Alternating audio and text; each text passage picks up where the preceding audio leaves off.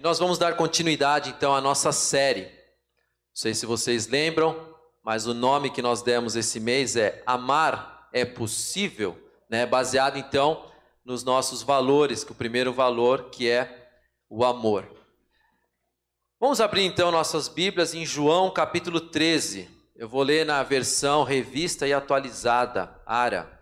João capítulo 13.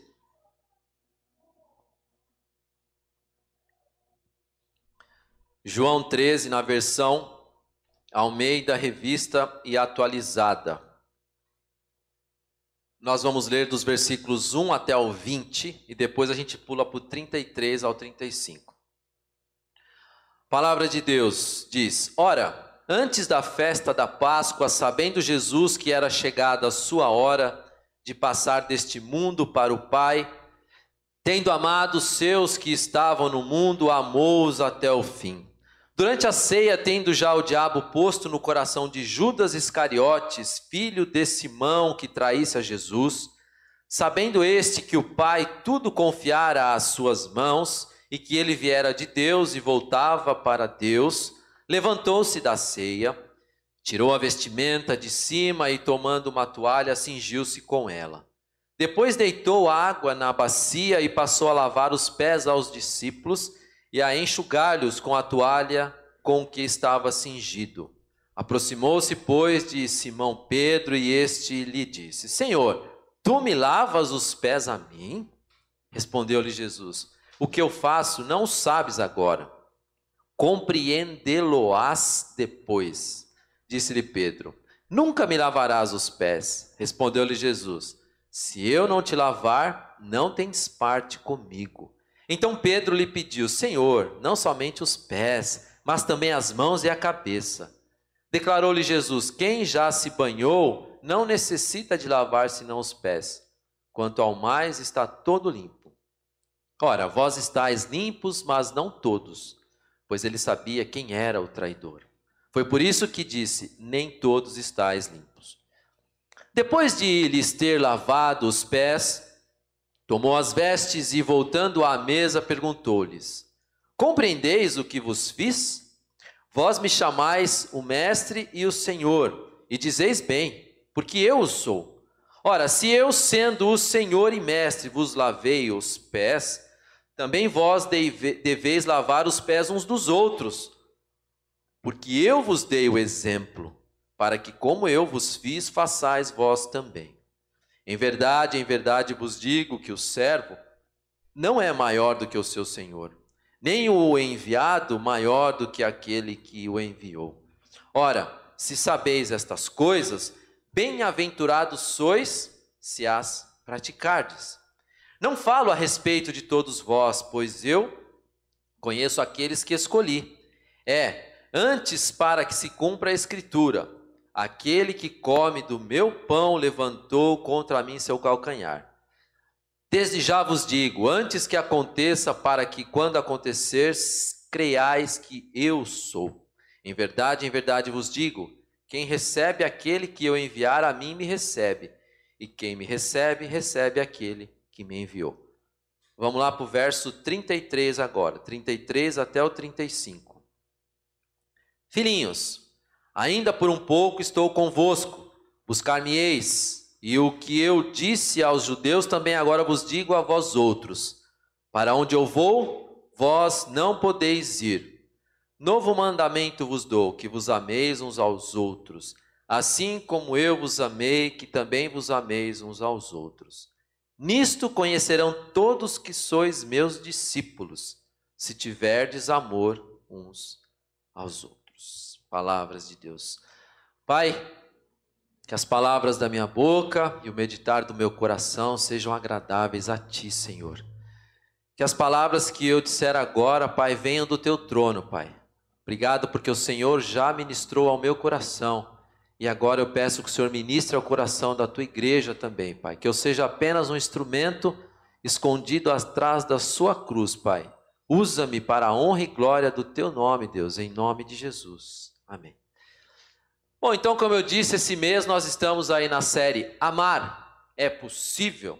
E nós já tivemos então duas mensagens nesse é, com esse tema, né, nesse foco. Primeiro, dia 9 do 5, Daniel falou sobre o amor de Deus por nós, ou seja, Deus nos amou primeiro para que eu passe então, seja convidado por Ele, seja intencional por Ele, a também agir da mesma forma.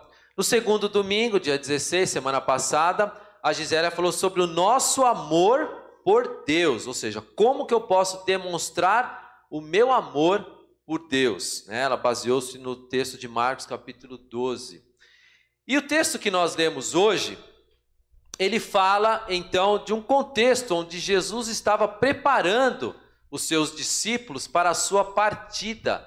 Jesus estava já se manifestando que aquele período que ele estava vivendo ali com os discípulos, vivendo na terra, né, os seus 33 anos, dos quais os últimos três ele estava é, com o seu ministério mais intenso, ele já estava preparando a sua partida. Então ele estava ali dando uma espécie de mensagem de despedida, né, nos capítulos 13, 14, 15, 16, até o 17, onde ele faz a oração sacerdotal, ele já está preparando os seus discípulos para que eles não sejam, digamos assim, pego de surpresa, né? E aí depois, nos capítulos seguintes, é, a gente vai ver o relato da, da prisão de Jesus, é, da, do sofrimento dele até a cruz, enfim, da sua morte, da sua ressurreição.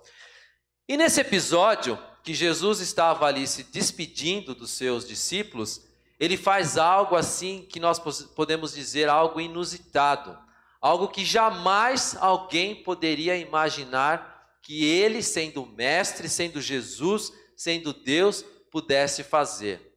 O que, que ele faz? Ele demonstra um amor imenso por aqueles homens. Ele tem uma lição de extrema humildade para com aqueles que estão com ele. Ele vai lá e lava os pés dos seus discípulos. Um episódio bastante conhecido, né, que a gente conhece como lava-pés.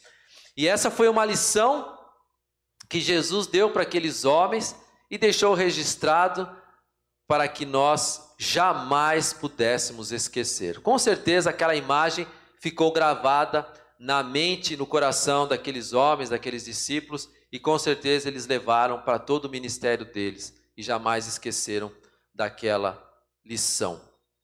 E é justamente sobre esse tema então que nós vamos conversar hoje. O amor que devemos ter de uns para com os outros. E o primeiro ponto que eu quero destacar é sobre a humildade de Jesus. Então nós precisamos ser humildes para amar. Jesus sabia então que era chegada a sua hora de passar deste mundo e retornar para o Pai.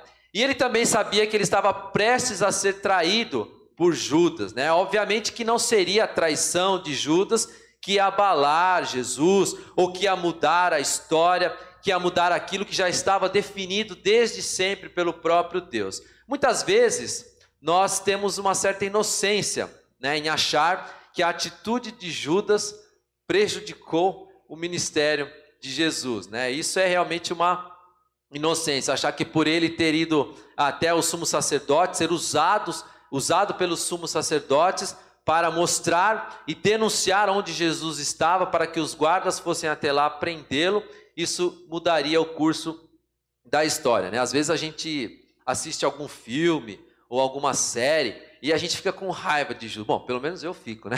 Quando eu olho lá alguma série, algum filme, eu vejo Judas traindo, eu falo, meu, que, que cara, né?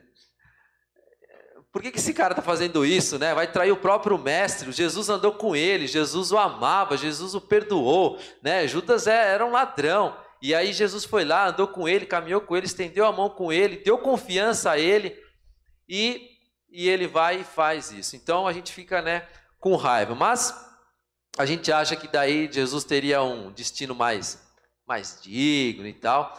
É óbvio que do ponto de vista humano, né, houve um sofrimento muito grande por parte de Jesus. Não só por parte de Jesus, por parte daqueles que estavam presenciando aquela cena. Quem que aqui nunca viu algum filme que, que relata a história da, da crucificação de Jesus é, e não, não, não fica assim extremamente chocado com aquelas cenas? Às vezes a gente lê esse texto na Bíblia, mas isso não passa para nós assim é, uma realidade tão, tão, é, tão, tão real, desculpe a redundância, mas como foi realmente aquilo. Quando a gente vê, nós ficamos muito mais chocados do que quando a gente lê. E é, então, do ponto de vista humano, nós vemos que foi um momento de fato muito angustiante, né, para Jesus, para aqueles que estavam acompanhando ele. Mas do ponto de vista divino, aquele ato significava glória, significava salvação, significava um ato de amor, uma demonstração de amor para a humanidade, né? Mas é interessante relatar que antes que de João começar a falar sobre a traição de Judas, se você ver no final do verso primeiro, ele fala que Jesus os amou até o fim. E ele amou quem? Amou os discípulos, inclusive o Judas, o traidor. Ele os amou até o fim. E eu fui pesquisar esse texto no original, lá no grego, e fala que ele demonstrou um amor extremo.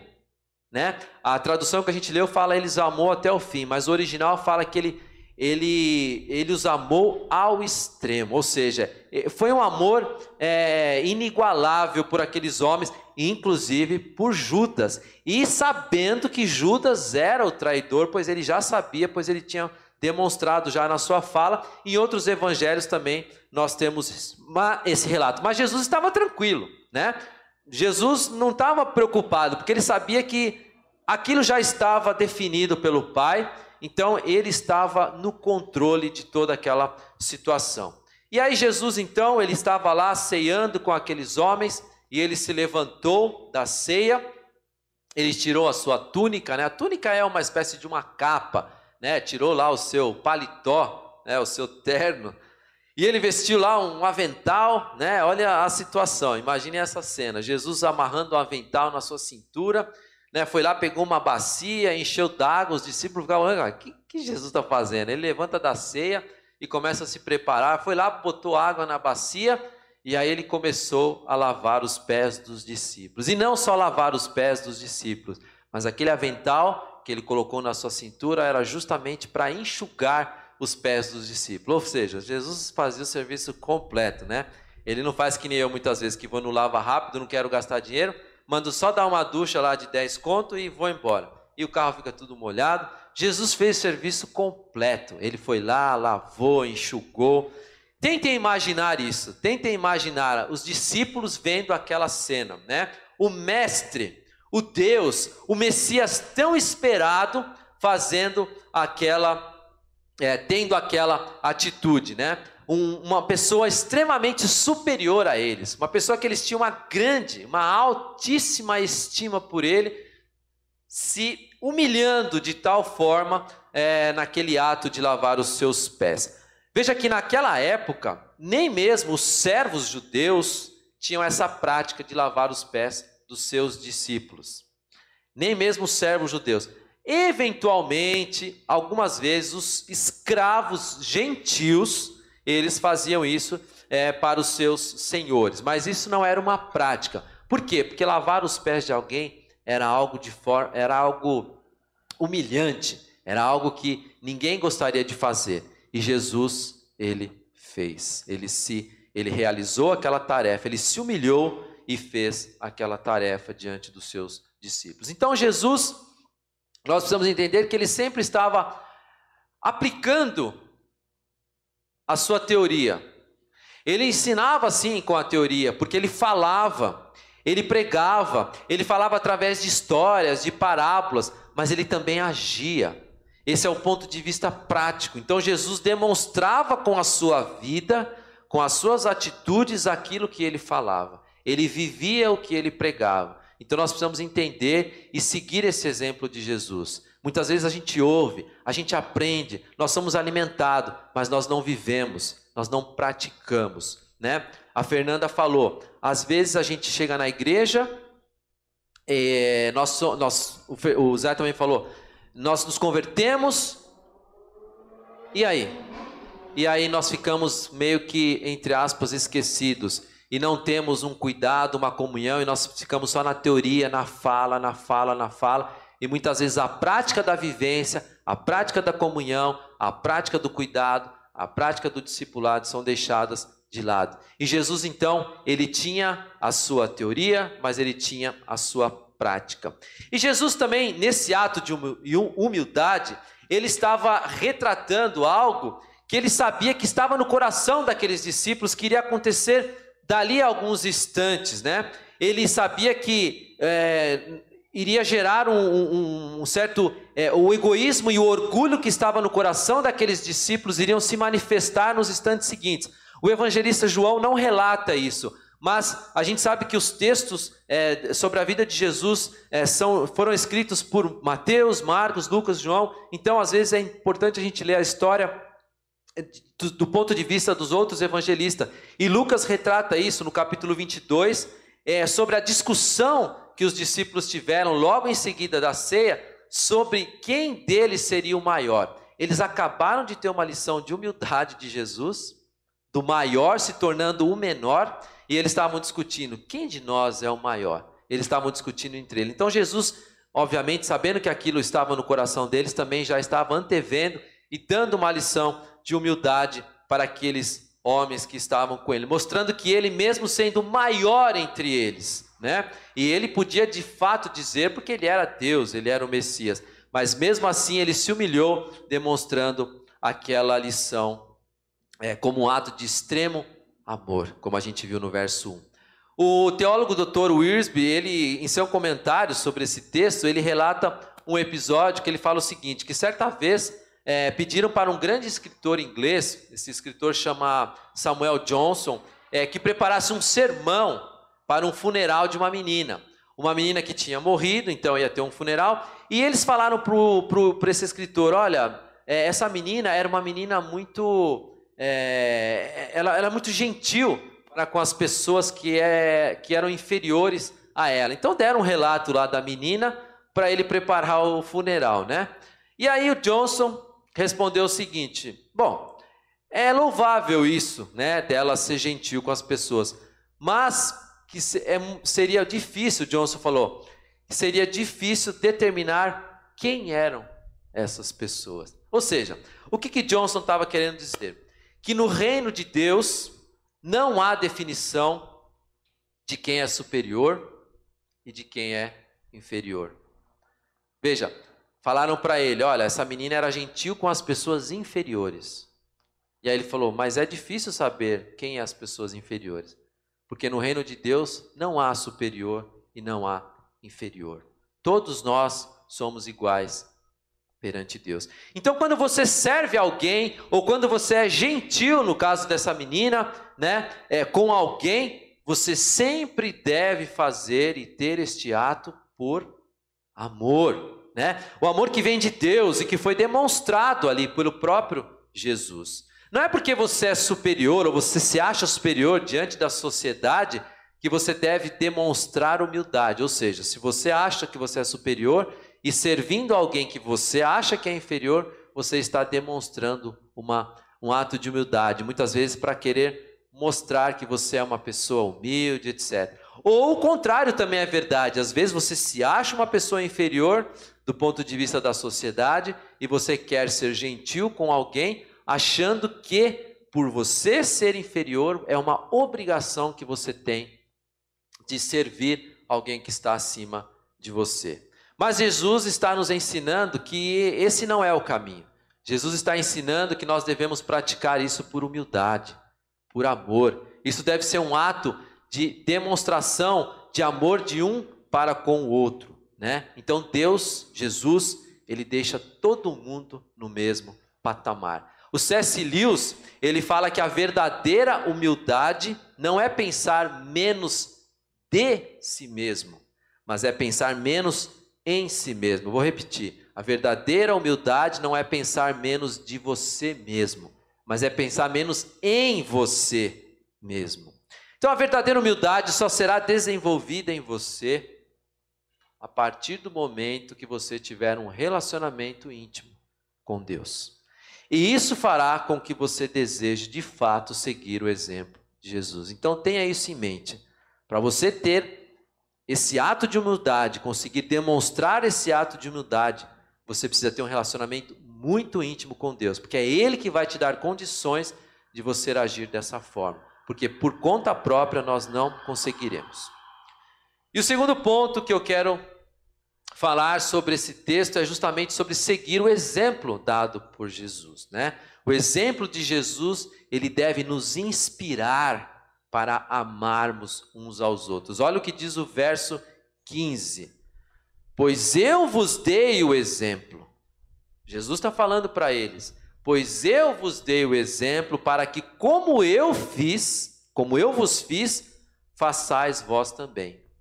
E o versículo 34 ele também fala sobre isso, né? Na segunda parte ele diz: Assim como eu vos amei, que também vós ameis uns aos outros. Assim como eu amei vocês, vocês devem amar aqueles que estão diante de vocês. Então Jesus estava encerrando ali o ciclo de três anos do seu ministério, estava para ser entregue, ser crucificado.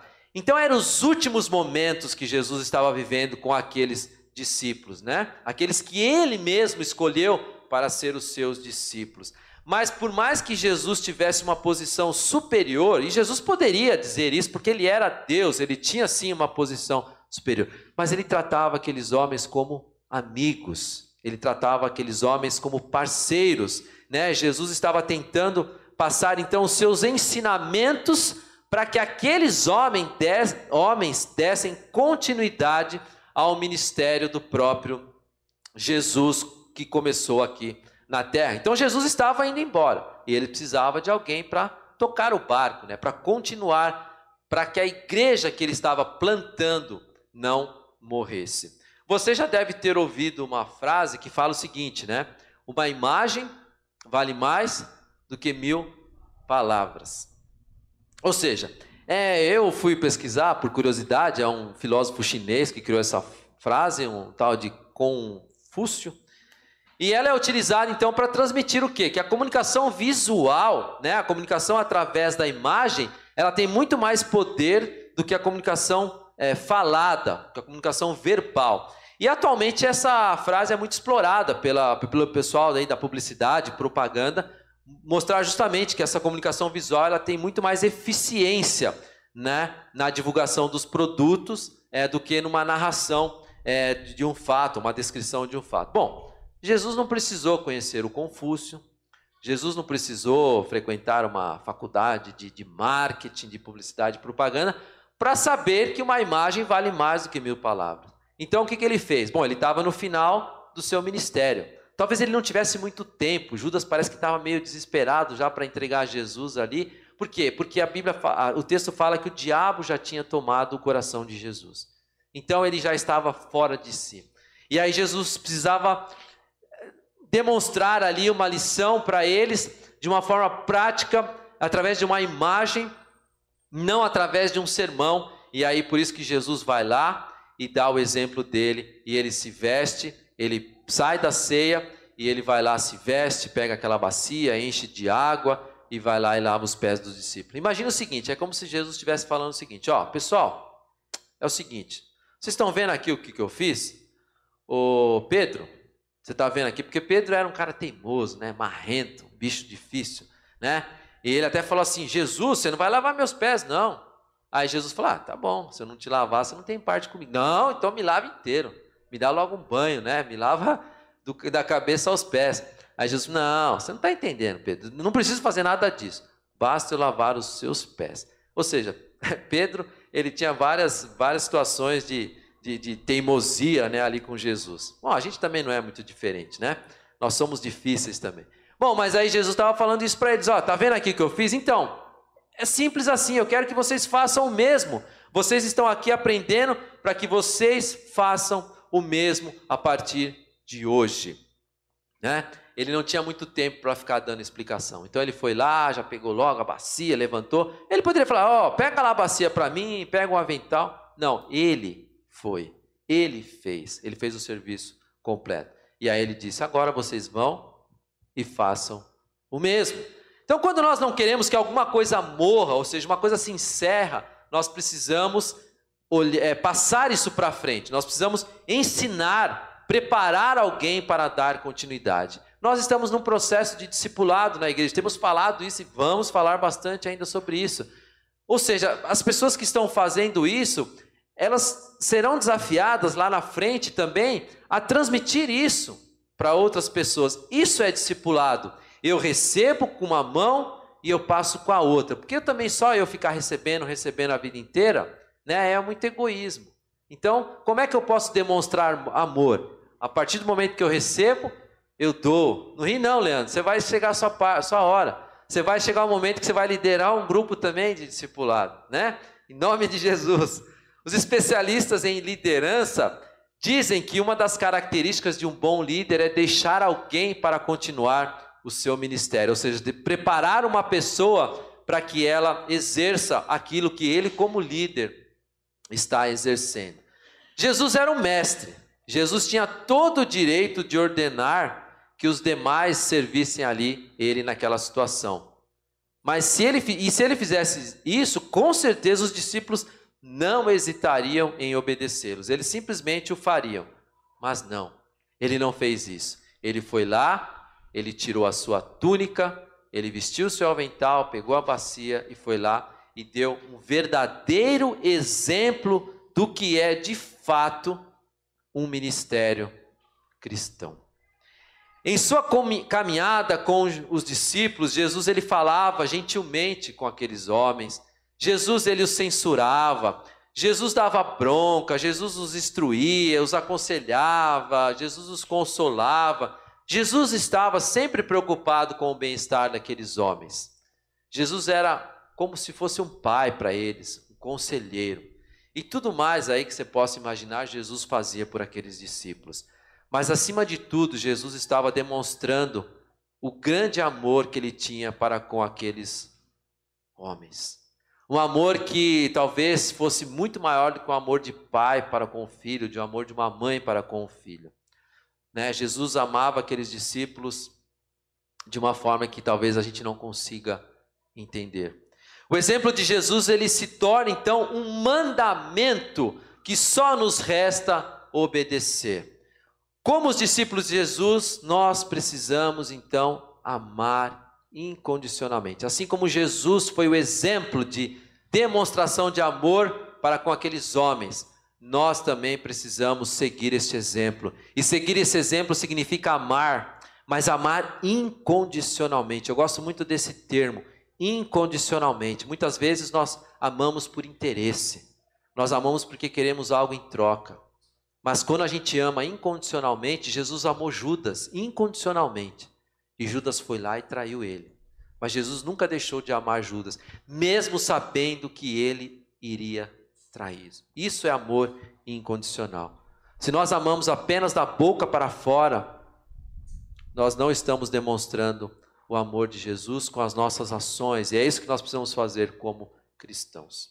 Assim como eu vos amei, que também vocês amem uns aos outros. Então, que o exemplo de Jesus realmente nos inspire a amar. Seja você também um exemplo de demonstração de amor através das suas atitudes, através das suas ações, através da sua vida. E o terceiro e último ponto que eu queria destacar nesse texto é que o discípulo é reconhecido pelo amor que demonstra. Esse aqui, o bicho pega. O discípulo é reconhecido pelo amor que ele demonstra. Olha aí o que diz o verso 17 e o verso 35. O 17 fala o seguinte: Ora, se sabeis estas coisas, percebam a condicional se.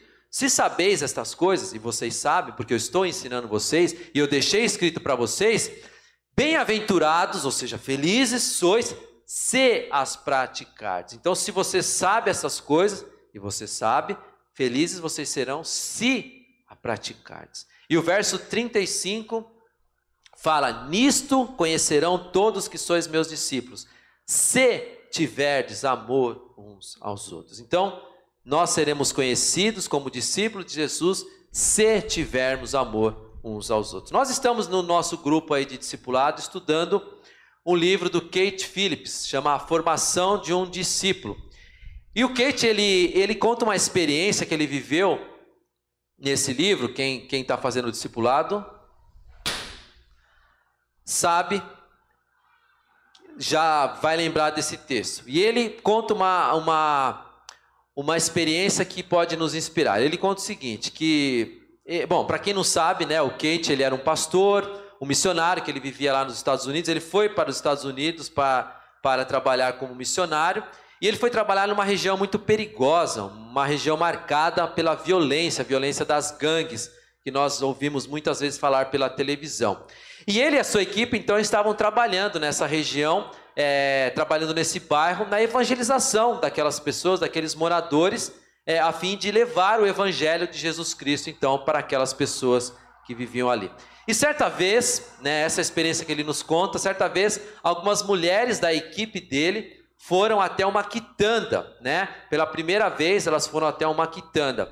E aí quando eles chegaram lá na quitanda, elas chegaram na quitanda, o proprietário daquela quitanda olhou para elas e disse o seguinte: "Ah, vocês são daquela casa cristã ali, não são?" Aí elas assustaram: "É, somos, né?" Aí o proprietário continua: "Pois é, eu sempre reconheço as moças de lá pelo grande sorriso e pelo amor que demonstram para com as pessoas. Olha que testemunho. Eu sempre reconheço as pessoas de lá pelo grande sorriso e pelo amor que demonstram para com as outras pessoas. E aí o, o Kate Phillips conclui: Como o mundo sabe que somos discípulos por demonstrar amor uns aos outros, temos de nos certificar de que a nossa identidade seja clara. Então, qual é a identidade do cristão? Ela está sendo clara? Nós estamos sendo clara na nossa identidade, na demonstração da nossa identidade. O versículo 35 fala: Nisto conhecerão que sois meus discípulos, se amardes uns aos outros. Quando nós enviamos uma carta, uma correspondência, se bem que hoje falar isso é meio esquisito, né? Ninguém mais manda carta aí por correio. Mas digamos que você receba então uma correspondência. Você vai lá, compra pela internet algum produto e você recebe uma encomenda. Nessa encomenda, não sei se você já reparou, geralmente tem um selo, né, um selo colado. Ou se você vai enviar, você precisa botar um selo lá do, dos correios. Bom, o que, que esse selo é? Esse selo é uma identificação, né, uma identificação que comprova duas coisas: que aquela correspondência está devidamente paga e que aquela correspondência tem é, autorização para circular pelo território nacional. Pois é, nós cristãos, discípulos de Jesus, também temos um selo. Nós somos devidamente selados pelo Espírito Santo.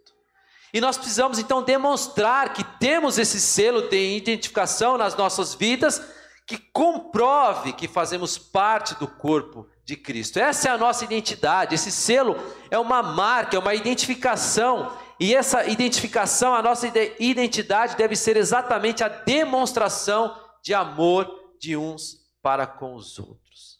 Discípulos de Jesus exalam amor.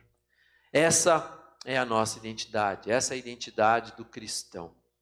Quando os fariseus perguntaram para Jesus, mestre, qual é o maior mandamento? O que, que ele falou?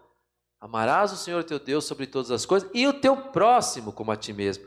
O teu amar uns aos outros está apenas abaixo de amar a Deus. Esse Jesus resumiu toda a lei e ele colocou o amor ao próximo como o segundo mandamento mais importante de toda a lei. Portanto, Jesus está nos dando um grande exemplo, além de nos dar um grande exemplo, nos deixou esse mandamento. E a nossa identidade precisa ser clara. Nós precisamos ser que nem aquelas moças da quitanda, né? Onde nós estamos, nós sermos reconhecidos pelo sorriso e pelo amor que nós demonstramos. Bom, então isso significa que se nós conseguirmos entender que amar é possível, né, que é o tema da nossa série, e colocarmos realmente isso em prática, não adianta a gente entender e engavetar nós estaremos então cumprindo a ordem deixada nesse mandamento pelo próprio Jesus, relatada lá no verso 34. Eu lhes dou um novo mandamento: que vocês amem uns aos outros. John MacArthur, quando eu estava estudando esse, esse texto, ele falou uma coisa muito interessante. Eu achei aquilo fundamental, fantástico, aliás. Ele diz que quando Jesus afirma no verso 35: Nisto conhecerão que sois meus discípulos, se tiverdes amor uns pelos outros, ele está dando uma prerrogativa. O que é uma prerrogativa? Ele está dando direito, né? Ele está dando um privilégio para aqueles que estão ao nosso redor nos julguem através da demonstração ou não de amor. Olha isso. Jesus está dando um direito para as pessoas nos julgarem através da demonstração do nosso amor. Porque ele fala: Nisto vocês serão conhecidos, se tiverdes amor. Ou seja, se eu e você não demonstrarmos amor uns aos outros, o mundo todo tem direito de nos julgar. E esse direito foi dado pelo próprio Jesus. Isso é muito sério. Jesus não diz: Nisto conhecerão que sois meus discípulos, se realizardes milagres, se curardes uns aos outros, se expulsarem demônios. Por mais que ele fez isso, mas ele não está falando que nós seremos conhecidos se nós fizermos isso. Ele está falando que nós seremos conhecidos se nós demonstrarmos amor uns aos outros. Então, demonstrar amor uns aos outros está acima das outras coisas. O nosso Senhor Jesus Cristo foi o maior exemplo vivo do cristianismo. Afinal, ele é o símbolo mais importante da verdadeira igreja. E é esse exemplo, então, que nós precisamos seguir. O resto é balela. O discípulo de Jesus é reconhecido pelo amor que ele demonstra. Partindo para a nossa conclusão, eu queria ler dois textos para você, mas eu vou ler na versão A Mensagem. Então, nós não temos como projetar, queria que você prestasse, prestasse bastante atenção. Essa versão A Mensagem é uma versão parafraseada da Bíblia do Eugene Peterson. Ele escreve a Bíblia inteirinha numa versão parafraseada por ele, que eu recomendo, super recomendo, chama A Mensagem. Filipenses 2, de 1 a 5, diz o seguinte: prestem atenção, se vocês receberam algo de bom por seguir a Cristo, se o amor dele fez alguma diferença na vida de vocês, se estar numa comunidade do Espírito significa algo para vocês, se vocês têm um coração se vocês se importam uns com os outros, façam-me um favor. Dois pontos. Concordem um com o outro, amem um ao outro, sejam amigos de verdade. Não joguem sujo. Não bajulem ninguém só para conseguir o que desejam. Ponham o interesse próprio de lado e ajudem os outros em sua jornada. Não fiquem obcecados em tirar vantagem. Esqueçam-se de vocês o suficiente para estender a mão e ajudar. Tentem pensar como Cristo pensava.